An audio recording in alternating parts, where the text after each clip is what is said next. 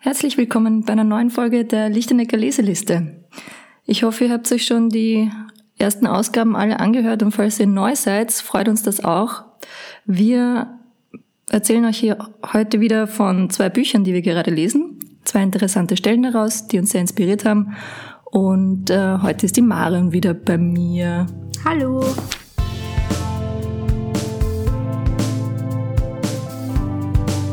Die Lichtenecker Leseliste. Hallo Marion. Hi. Wie geht's dir? Gut. Man kennt mich ja schon aus einer der ersten Folgen. Und die Susanne lacht jetzt sehr.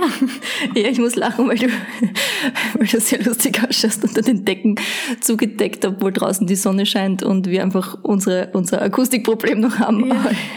Wir sollten da echt ein paar Fotos einmal machen. Wir haben uns hier ein kleines Lager aufgebaut in unserem Besprechungsraum, ähm, damit die Akustik ein bisschen besser ist für alle da draußen. Wir hoffen, es hilft. Genau. Ähm, was hast du heute mitgebracht? Du hast neue Bücher mitgebracht, habe ich gehört. Oder Genau, ein neues ein Buch. neues Buch. Ähm, ein bisschen Abwechslung habe ich mir gedacht. Nicht schlecht. Da ich doch die letzten zwei Male vom gleichen erzählt habe. Und ähm, diesmal geht's um das Buch Think Like a Freak, Andersdenker erreichen mehr im Leben von ähm, Stephen D. Levitt und Stephen J. Dubner. Und ja, ist ein sehr cooles Buch, das sich ähm, damit beschäftigt, wie man Dinge über Daten, über Anreize und ähm, über dem eigentlich dadurch, dass man genau das tut, was eben nicht die gängige Meinung ist, ähm, ja, anders angehen kann als die meisten Menschen da draußen. Oh, spannend. Ähm, ich sag vielleicht kurz, was, welches Buch ich mit dabei habe und dann starten wir in die zwei. Guter Plan. Genau. Ich habe heute nämlich mal, mal wieder auch was ganz anderes dabei, wo man nicht gleich annehmen würde, dass das was mit, mit Inspiration fürs Business zu tun hätte. Ich habe mit äh, The Year of Living Danishly und du, als jemand, der in Dänemark ja schon ein halbes Jahr war, kannst mir dann nachher sagen, ob das diese Aussagen in dem Buch zutreffend sind. Also, Da bin ich aber gespannt. ja, genau. Na, fangen wir mal an. Was sind zwei interessante Stellen? Okay, ähm, also die erste Stelle ist eine ähm, Stelle im Buch direkt einmal nach dem Einstieg, mit der sie quasi beispielhaft erklären, ähm, was Think Like a Freak eigentlich bedeutet, weil sich das ja sehr kreativ und verrückt anhört im ersten Moment, aber es eigentlich ähm, mehr oder weniger bedeutet, sich sehr stark auf Daten und rationale äh, Dinge wieder zurückzubesinnen, weil wir das ja sehr oft nicht machen. Und das erste Beispiel zeigt das gleich sehr schön. Ähm, da geht's um einen Fußballspieler, der auf ein Tor schießt. Ty- Typische Situation kennt man von vielen ähm, Weltmeisterschaften, ähm, Elfmeter zum Schluss, weil davor kein oder davor Gleichstand war. Und ähm, dann steht der Spieler vor dem Torwart und steht unter immensem Druck. Und realistisch betrachtet in dieser Situation gehen ihm da, also es gehen ihm erstens mal ganz, ganz viele Dinge durch den Kopf, wie zum Beispiel, okay, ähm, weiß der jetzt, was meine starke oder meine schlechte Seite ist, ähm, weil natürlich jeder hat so rechtes oder linkes Bein, ähm, treffe ich besser jetzt gerade ins linke oder ins rechte. Ähm, er denkt an die Analysen zurück, die er sich vom Torwart angeschaut hat. Hüpft er eher links oder hüpft er eher rechts? Und ähm, de facto ist es aber so, dass wenn man das jetzt datentechnisch betrachtet, 57 Prozent ähm, der Torwerte ähm, in die linke äh, Richtung springen würden aus Kickersicht und 41 Prozent nach rechts springen würden aus Kickersicht. Und ähm, das bedeutet, die Chance ist relativ gleichmäßig aufgeteilt. Und wenn man das jetzt von außen total unemotional betrachten würde, würde man sich fragen, hm, das heißt dann aber, dass zwei von 100 ähm, Torwarten oder Wärter, ich weiß nicht, wie man das sagt, Wurscht, Goalies, ähm, in der Mitte stehen bleiben. Warum schießt er nicht in die Mitte? Es liegt doch eigentlich auf der Hand, dass er in die Mitte schießen müsste, weil ähm, damit hätte er die aller, allerhöchste Chance für sein Land, für sein Team, den Sieg nach Hause zu holen. Warum tut das nicht? Warum schießen so wenige in die Mitte? Und ähm, das Fazit im Buch ist das, dass ähm, ich, da können mir jetzt natürlich, ich wie gesagt, ich berichte da aus einer, aus einer, einer Stelle aus dem Buch, da können mir jetzt Fußballexperten widersprechen, bitte.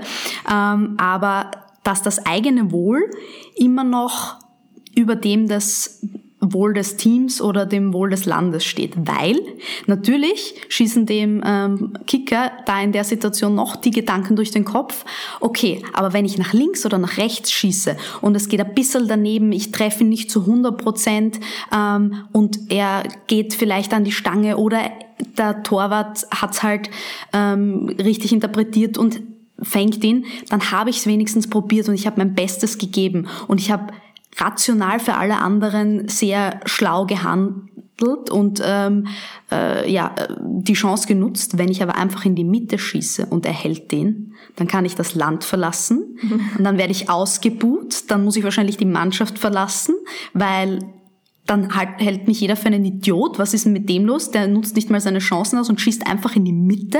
Mhm. Ähm, war doch klar, dass der gehalten wird. Das ist, genau. das ist wahrscheinlich auch diese Wahrnehmung, dass in die Mitte schießen auch am einfachsten ist für für den Spieler, oder? Natürlich, ja. ja, ja. Und das, da hat er sich dann einfach nichts überlegt, mhm. so nach dem Motto, mhm. ja. Ähm, und das ist dann einfach eine dumme Entscheidung. Das wird auch als dumme Entscheidung dann wahrscheinlich abgetan. Und dann kann er alles vergessen. Sonst ist es halt leider ein verlorenes Spiel und die ganze Mannschaft äh, geht in Summe nach Hause, muss die Schmach tragen, aber wenn er es ver ja, mhm. äh, verpatzt, weil er in die Mitte schießt, mhm. dann ist er der Buhmann, er ganz allein und mhm. er muss das tragen. Mhm. Und ähm, das ist eben etwas, was zeigt, wie emotionale ähm, Verhaltensmuster und Gruppendenke und so weiter ähm, meistens doch unsere Entscheidungen so stark beeinflussen, dass es die, ähm, die reine Logik in den Hintergrund tritt. Mhm. Genau. Und Freaks würden in ihrem, äh, also laut den Autoren hier bei solchen Themen einfach anders vorgehen, ja. Das ist interessant, weil wenn man sich, jetzt kommt ja bald wieder irgend so ein großes Fußball-Event angeblich. Angeblich kommt ja, ist, ist nicht heuer wieder WM? Ja, ich glaube schon. Keine Ahnung. Äh, jedenfalls. ansprechen soll. jedenfalls, wenn man sich das anschaut, weil wenn die in die Mitte schießen und dann gewinnen, also und dann reintreffen, dann sind es nämlich schon die Helden. Mhm. So weil, hey, der hat ja, die Eier gehabt, dass er einfach ja, nur in die Mitte schießt. Natürlich, aber wenn es dann schief geht, dann hängt halt mehr dran als nur einmal blödes Spiel verloren, sondern dann kann man wahrscheinlich mit seiner Familie den Verein wechseln. Und das Land gleich mit. Cool. Ja. Ähm, genau, die zweite Stelle aus dem Buch, die schließt da ein bisschen an. Ähm, da geht es nämlich darum, dass sie auch sagen, dass das, die schwersten drei Worte, die ein Mensch über die Lippen bringen kann, nicht ich liebe dich sind, sondern ich weiß nicht. Und ähm, dass es uns in der Kindheit eigentlich schon gelernt wird, dass es falsch ist, zu sagen, ich weiß nicht. Ähm, das wird da auch durch so ein Beispiel, ein, wirklich auch wieder ein sehr nettes, also das Buch ist sehr, ja, anschaulich beschrieben, weil immer super Beispiele dabei sind. Ähm, und zwar geht es darum, dass eine äh, dass Schulklassen vor die Aufgabe gestellt werden, sie kriegen eine Geschichte und müssen da dann vier Fragen dazu beantworten zu der Geschichte. Also sie kriegen die vorgelesen und danach kriegen sie vier Fragen dazu. Und ähm, zwei dieser Fragen werden so explizit auch in der Geschichte beantwortet und sie können es aber immer nur, sie haben so Ja oder Nein zum Ankreuzeln. Und zwei Fragen werden aber einfach nicht in der Geschichte erwähnt. Also das ist so, da geht es um ein Picknick am Strand und was sie zum Trinken mit haben und zum Essen und dann ähm, wird da gesagt, ja, sie sind auf diesem und jenem Weg dorthin gekommen zum Strand. Das wird aber in der Geschichte nie erwähnt. Und sie müssen dann sagen, ob es richtig oder falsch ist. Und es gibt nicht die Option, ich weiß es nicht anzugeben. Und obwohl dass eben eigentlich nicht genug Daten oder nicht genug Informationen zur Verfügung stehen, ähm, haben 76 Prozent aller Kinder die Frage ähm, trotzdem mit Ja oder Nein beantwortet, anstatt einfach die Frage offen zu lassen, weil sie es halt nicht wissen können. Ja? Und ähm, das ist sowas, was ich dann wiederum, also sie sagen das da sehr überspitzt und sagen, ja, das sind halt die Kinder, die sich da schon durchmogeln, mhm. sind dann die zukünftigen Politiker und Wirtschaftler unserer Zeit, mhm. weil ähm, es einfach so verpönt ist, ich weiß nicht zu sagen, dass man einfach auf gut Dünken sehr wichtige Entscheidungen trifft, anstatt ähm, zu sagen, nein, ich weiß es nicht, wir müssen mehr Informationen einholen und am Ende des Tages können wir dadurch auch dazulernen. Mhm. Und so wird einfach immer irgendwie was vorgespielt, etwas zu wissen, was man aber eigentlich nicht wirklich weiß und kann dadurch auch nie mehr dazulernen, mhm. weil man ja nie die Optionen auf, äh, also bereit hat, dass man sagt, okay Leute, schauen wir es uns genauer an. Mhm. Ja, und das ist auch eine, eine sehr interessante, äh, ein sehr interessanter Standpunkt, der eben auch in diesem Buch vertreten wird, dass Daten eben nicht nur dieses typische, ja, wir müssen jetzt Daten wälzen, damit wir was herausfinden können, sondern einfach dieses, vielleicht brauchen wir mehr Informationen, die wir noch nicht zur Verfügung haben. Schauen wir doch einmal, welche Informationen das sein könnten. Das heißt, aus der Sicht heraus, ähm, Daten, Daten ist gerade ein großes Thema ähm, mit der neuen Verordnung und dass man sagt, welche man nicht hat. Vielleicht eher dazu, welche habe ich nicht und welche, wie möchte ich die, die ich habe, richtig einsetzen? Welche brauche ich wirklich eigentlich davon? Genau. Ja.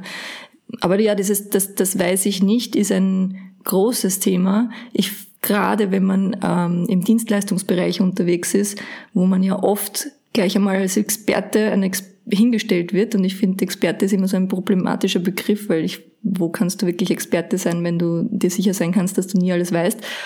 Und dann wirst du oft so festgenagelt, ja, aber was ist denn Ihre Meinung dazu oder was sagen Sie dazu? Und dann musst du eine, oft so eine, eine Aussage treffen und ähm, mittlerweile habe ich es für mich kultiviert, ein Ich weiß nicht auch offen und ehrlich zuzugeben und dann einfach zu sagen, eine, ein, also einen, einen Denkanstoß in die Richtung zu geben, mhm. was es bedeuten könnte. Und das ist, das funktioniert auch oft gut so. Ja, ich weiß das nicht. Interessante Frage.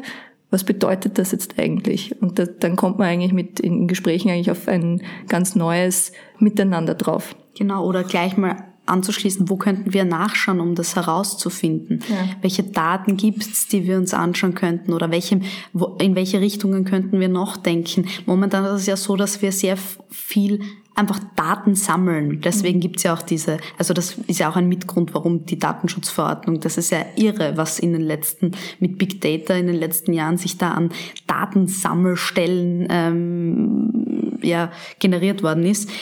Die Frage ist aber in diesem Buch eben nicht nur Daten, sondern man muss eben auch wissen, welche Daten und wie man die dann auch ähm, gezielt einsetzt. Also es geht eher darum, die richtigen zu finden, als jetzt eine Menge davon zu haben. Ja. Mhm. Und dass es kompliziert ist, ist oder äh, die Probleme zu lösen komplex ist, ist für diese Herren, die das Buch geschrieben haben, ähm, steht für die außer Frage. Mhm. Und es wird auch immer komplexer und deswegen wird es auch Zeit, dass wir uns einfach mal ja eingestehen, dass wir halt die meisten Dinge einfach nicht wissen und auch nicht wissen können.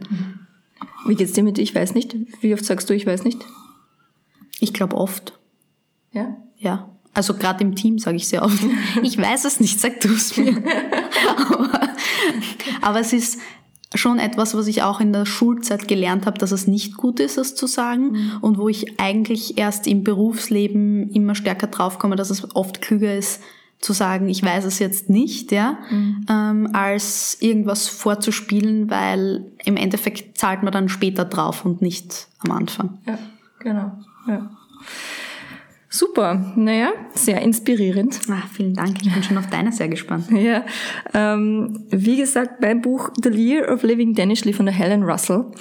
Und das Buch ähm, handelt davon, dass die aus London mit ihrem Ehemann nach Dänemark gezogen ist für ein Jahr und jetzt mittlerweile, glaube ich, sogar länger. Und da so beschreibt, was die Dänen alles richtig machen, weil sie sind ja eine, immer wieder unter den glücklichsten Ländern der Welt. Und ein interessanter Side-Fact davon ist, dass er bei Lego arbeitet und ich damit auch einiges über Lego erfahren habe und ich würde jetzt auch gern dort arbeiten. Also ein, ein total off-topic. Äh, jedenfalls äh, eine Stelle, die mir sehr gefallen hat, war, dass ähm, die Dänen ja auch für Design stehen, ja. Und dieses skandinavische Design, das kommt ja auch, also das ist allgemein Skandinavien, aber die Dänen halt auch mhm. sehr stark, ja. Und ähm, die haben halt, also sie schreibt, also sie führt immer Interviews mit Leuten, mit denen, die ihr erklären, warum sie so glücklich sind. Und sie kommt halt drauf, dass zum Beispiel Design eins dieser Themen ist. Mhm. Und ähm, sie sagt in dem Buch, dass die Dänen das eben erkannt haben, dass ähm, Design für Wohlbefinden und Happiness verantwortlich ist. Und ähm, es gibt auch eine Studie dazu, die dieses Phänomen des Zusammenhangs von Glücklichsein mit ähm, Design unterstützt und, und bestätigt. Und äh, da kam raus, äh, dass wenn man, an, wenn man etwas Schönes anschaut, dass, man, dass das einen tatsächlich glücklicher machen kann, dadurch, dass es ähm, Dopamin in unserem Gehirn stimuliert. Mhm. Und ähm, dass wissenschaftlich belegt ist, dass ähm, schön, also groß, großartige Kunstwerke und Design ähm, dieselbe Brain, äh, Brain Activity, also Gehirnaktivität ähm, verursacht, wie wenn man in Love ist, also wie, wie mhm. man äh, liebt oder verliebt ist, genau so, mhm. wie wenn man verliebt ist. Und ähm, das hat mich einfach wieder so, in dem da wir doch mit Design zu tun haben. Ein bisschen. Ein bisschen. Ähm, dass das eine sehr, sehr schöne Unter, ähm, Unterlegung dafür ist, dass wir was Wichtiges machen. Mhm. Dass unsere Arbeit tatsächlich wichtig ist, weil wir ähm, zum glücklich, so, zum, zum Glück der Menschen beitragen. Und ja, das stimmt. ist einfach, weil, wir, weil man sich auch immer die Sinnfrage stellt und macht man was Sinnvolles und das gibt dann wieder dieses, ja, wir machen was sehr Sinnvolles, wir ja. machen Menschen tatsächlich glücklicher. Sogar wissenschaftlich belegt. Ja. Na dann muss es ja stimmen. genau. Wenn es die Wissenschaftler sagen. Ja, genau. Und da gibt's auch weiter, ein bisschen später kommt dann noch dieser Broken Window Effekt, wird da auch erwähnt. Mhm ähm, dass, dass weniger, also an öffentlichen Plätzen, dass weniger verschmutzt wird oder, oder verunstaltet wird, wenn ähm, alles sehr gepflegt ist, wenn es sehr mhm. hochwertig und wenn es designt ist und so weiter, dann wird es weniger Vandalismus und Co. geben. Wohingegen eben Broken Window, sobald das irgendwie heruntergekommen mhm. ist, ähm, abge also, ja. nicht so schön, dass dann quasi das einfach, dann ist eh schon wurscht, dann kann ja. man eh schon machen, was man will. Und ähm, das ist, wirkt sich natürlich auch auf den Happiness-Faktor aus. Wie gesagt, wir machen das, was wir machen, macht die Leute glücklich. Ja. Wie findest du das? Ich finde es sehr, sehr gut und ich finde es auch schön, aber in gewisser Art und Weise ist es ja auch, also Natürlich, jetzt ist es naheliegend, ja, weil, weil die Wissenschaftler. Nein, aber ähm, man umgibt sich ja auch gerne mit schönen Dingen. Das kommt ja nicht von irgendwo her. Also mhm. man, äh, wenn man irgendwohin, weiß ich nicht, in ein schönes Hotelzimmer geht oder ähm, in einem schönen Garten steht oder äh, sich ein schönes Gebäude von außen anschaut, dann ist man ja auch, dann macht einen das auch irgendwie naja, wie soll ich sagen, erfüllt einen das ja bis zu einem gewissen Grad. Und dieses Erfüllen ist, glaube ich, einfach diese, diese Schönheit, ähm, ja, mit der man sich, in der man sich lieber aufhält als ähm, in einer nicht so schönen Gegend oder in einem ähm, nicht so netten Ambiente.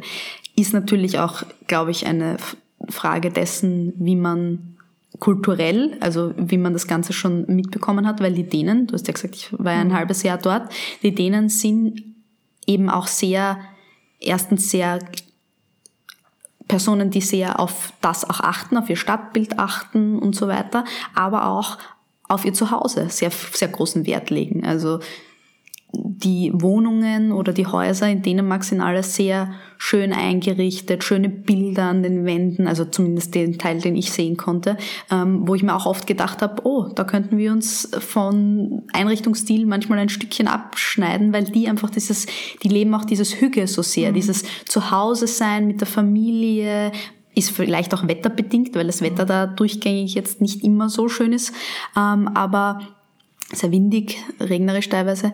Ähm, aber es ist auch dieses, da boomen ja auch diese ganzen Indoor-Dekor-Geschäfte so sehr. Mhm. Die haben diese, diese Dekorationskultur auch viel stärker als wir. Ja. Also das dürfte auch damit wahrscheinlich zusammenhängen. Ja, ja, ja. und ähm, die zweite Stelle, die ich mir rausgesucht habe, hat damit zu tun, dass ja in äh, Dänemark wird ja nicht so lange gearbeitet, also von mhm. den Stunden her. Die haben ja, ich weiß nicht, die, die, die Schweden haben jetzt, glaube ich, die 30-Stunden-Woche eingeführt, aber die Dänen sind jetzt auch nicht so viel mehr darüber. Mhm.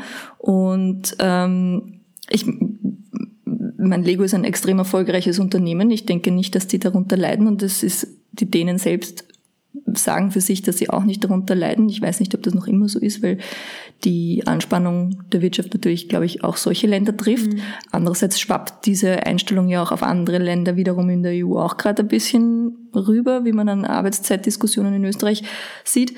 Jedenfalls ähm, sagt sie, dass die Dänen halt da sehr darauf bedacht sind und äh, dass sie am Anfang sehr überrascht waren, ähm, von London kommend, vom High-Life-Stress, immer gestresst in London und ähm, spätes Arbeiten. Ähm, dann plötzlich um vier zu Hause zu sein und so, was mache ich jetzt da? Mhm. Ja? Also ich habe keine Zeit, also ich habe so viel Zeit, was tue ich da jetzt damit? Sich mit sich selbst beschäftigen müssen. Und ähm, das kennt man ja auch. Also dieses lange Sitzen, ähm, weil man ja so viel zu tun hat und man muss arbeiten, arbeiten, arbeiten. Und man ist immer gestresst, gestresst, gestresst. Und in, in, die, sie sagt, in Dänemark ist es so, wenn du lange da bist und so quasi dieser Märtyrer bist, ja, boah, gestern bin ich bis um sieben, gestern bin ich bis um zehn am Abend gesessen, mhm. gest, letztes Wochenende habe ich gearbeitet oder so, wo man eher in dieses Mitleid eher reinkommt, so sagt, echt, man, hast du so viel zu tun, man, das tut mir leid oder boah, hoffentlich wird das bald besser oder nimm dir halt mhm. Zeitausgleich oder schau, dass du das wieder ausgleichen kannst, dass der in Dänemark das eher so begegnet wird wie, wirklich? Mhm. Bist du effizient genug? Hast du darüber schon mal nachgedacht? Wie schaut's denn mit Zeitmanagement bei dir aus? Mhm. Also es wird dann eher so in diese Richtung, dann bist du wahrscheinlich nicht effizient genug und hast nicht, nicht deine Zeit nicht gut gemanagt, was ich mir auch schwierig vorstelle, weil dann ist natürlich die Verantwortung bei dem Einzelnen und wenn der wirklich überfordert ist, mhm. dann hat er natürlich auch ein Problem, ja, weil dann wird ihm die, die Verantwortung gegeben für etwas, wo er ja. doch vielleicht zu viel zu tun hat. Aber andererseits ist es auch eine interessante Einstellung, wenn man sagt, ja okay, ich habe diese Zeit, die, die, die nutze ich effizient, weil das okay ist, weil hier bei uns alle, mhm. alle Aktivitäten wichtig sind. Ja.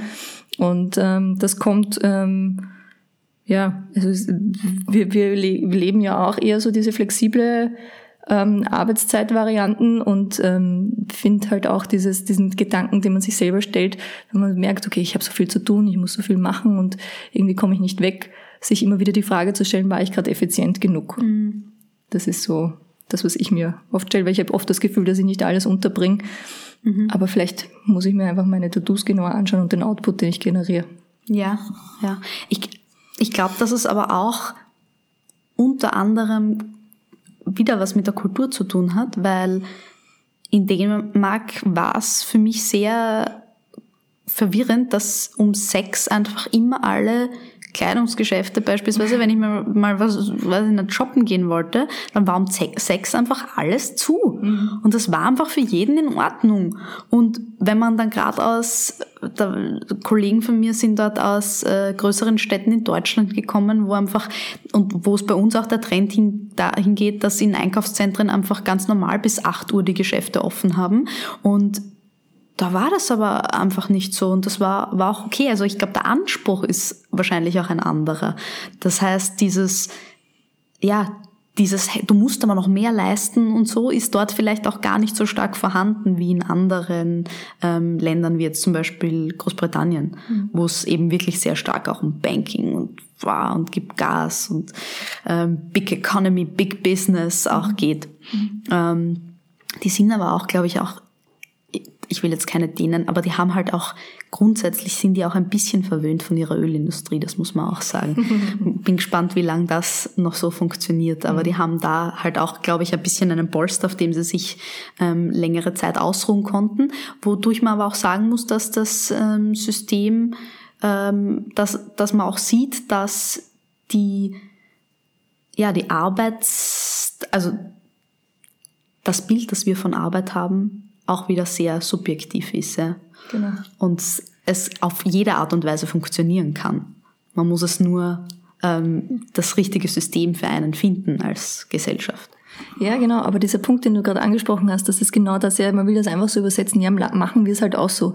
Machen wir die 30-Stunden-Woche, dann wird das schon alles funktionieren. Und so wie du gerade angesprochen hast, ja, die haben halt noch was anderes hinten im Petto. Mhm. Und da lässt sich dann, also mit voller Hose lässt sich leicht stinken, mhm. das heißt ja so schön. Ähm, und dass man das immer mit in Betracht ziehen muss. Aber für mich war es eben diese, dieses Rausziehen eben, vielleicht geht nicht einfach bei jedem breit in, jetzt in einem Land fühlen mhm. wir das so ein und das ist jetzt so, sondern dass man sich die, die Essenz daraus rauszieht und sagt, bin ich effizient genug? Mhm. schaue ich Ja. mir meine, meine Zeit, mein Zeitmanagement nochmal an Ja. und schaue wirklich, was produziert, welche 20 Prozent meines Aufwandes generieren 80 Prozent meines Outputs und Ja. auf die konzentriere ich mich einfach nochmal. Immer wieder einen Anstoß, das anzusehen. Wobei man auch sagen muss, dass sich da, die, dass sich da das System ja auch ein bisschen diese Effizienzfrage vorgibt, ob man sich die dann überhaupt stellen muss oder nicht. Also wenn man eh die acht Stunden zur Verfügung hat, ja, ähm, und nach acht Stunden dann nach Hause geht so, sozusagen und das, was man halt unterbringt, unterbringt, dann ist es auch sehr stark davon abhängig, ob man überhaupt jemals in die Situation Ja. kommt, dass man sich die Frage stellen muss. Wenn man nur sechs Stunden zur Verfügung hat, ist das natürlich dann gleich wieder was anderes. Ja. Genau. Okay, meine Lieben, das war's wieder. Eine neue Folge ist vorüber.